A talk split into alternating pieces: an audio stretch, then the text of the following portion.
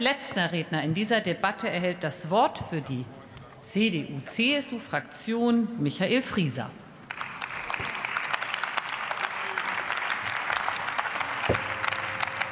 Frau Präsidentin, werte Kolleginnen und Kollegen! Also wirklich äh, zum Erhellen der derzeitigen Situation und des Tagesordnungspunkte, Frau Kollegin hat, Golke hat die Rede nicht ganz beigetragen. Denn das Anliegen zu sagen, wir würden jetzt den Mechanismus mittels eines anderen Antrages aussetzen, hieße auch, dass wir einer Verringerung der Diäten im Augenblick aussetzen würden, dass wir im Augenblick gerade auch der Verringerung widersprechen würden. Ich glaube, das ist kontraintuitiv. Das ist genau das, was Sie nicht wollten. Nein, Sie mussten es tun, um zu verkaufen. Um Gottes Willen, wie wird der deutsche Abgeordnete bezahlt? Das Bedienen eines Klischees, das aus meiner Sichtweise weder der Arbeit des Parlaments noch auch dem Status des Abgeordneten in irgendeiner Art und Weise gerecht wird. Herr Kollege Fechner, 30 Sekunden Ihrer Rede zum Thema des Tagesordnungspunktes, um dann den Eindruck zu erwecken, dass was Sie heute als Antrag auf den Weg bringen, sei etwas revolutionär Neues. Also wirklich ich verstehe auch diesen Gedanken als SPD so zu tun, als ob man in den 20 letzten Jahren kaum etwas mit der Frage der Regierung und der Mehrheit im Parlament zu tun gehabt hätte. Bleibt aber dabei, der Weg, den wir eingeschlagen sind, Frau Mihalic, Sie haben es angedeutet, ist tatsächlich der einzige Weg, der uns bleibt, um zwei Dinge zu erreichen.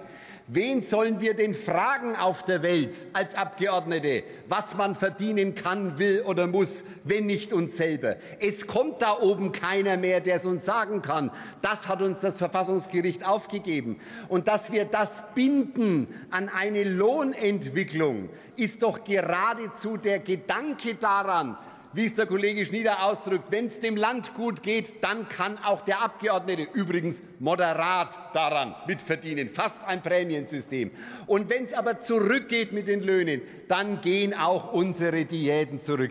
Das ist der Grundgedanke, zu dem wir uns relativ weise ich sage mal, die Mehrheiten von damals haben es möglich gemacht, auch dazu gefunden haben. Und es könnte nichts falscher sein, als an dieser Frage immer wieder aufzuhängen, wie rachgierig oder wie gierig denn tatsächlich der deutsche Parlamentarismus wäre. Wir warten sehnsüchtig auf einen Antrag, ein anderes Verfahren, ein Verfahren, das eine andere Angemessenheit zugrunde legt. Und übrigens die Tatsache, von Verzicht redet gar keiner bei der AfD. Sie könnten Ihre Gehälter gerne dem Fonds der AfD-Geschädigten zur Verfügung stellen, hätte in diesem Land niemand etwas dagegen. Glauben Sie mir, sich hier hinzustellen und bar jeder Kenntnis wo ich immer sagen muss, wenn man schon nicht denken will, kann man auch nicht rechnen. Natürlich ist es richtig, in einer Phase, in der es schwierig wird, wo man noch von der letztjährigen Erhöhung profitieren würde, zu sagen, nein, macht das Parlament nicht mit. Es ist gerade im Sinne der Regelung, dass eben eine Lohnentwicklung insgesamt auch über längere Zeiträume darüber entscheidet, was der Deutsche Bundestag verdienen kann. Also Kollege, hören Sie auf diese, Herr hören Kollege, Sie auf, verzeihen, nein, vielen herzlichen Dank, Frau Präsidentin. Aber die Debatte kann ja an anderer Stelle noch weitergehen. Hören Sie auf, an dieser Stelle einen Eindruck, ein Klischee zu bedienen, das am Ende des Tages nur in der Lage ist, letztendlich die eigene Verantwortung zu dekouvrieren, aber nicht mehr in der Lage ist, deutlich zu machen, dass auch dieses Parlament eine Grundlage braucht, auf die Sie sich auch in Zukunft verlassen können, um Transparenz, regelgerecht und in Übereinstimmung mit den Grundsätzen des Verfassungsgerichtes zu entscheiden. Vielen herzlichen Dank. Vielen Dank, Herr Kollege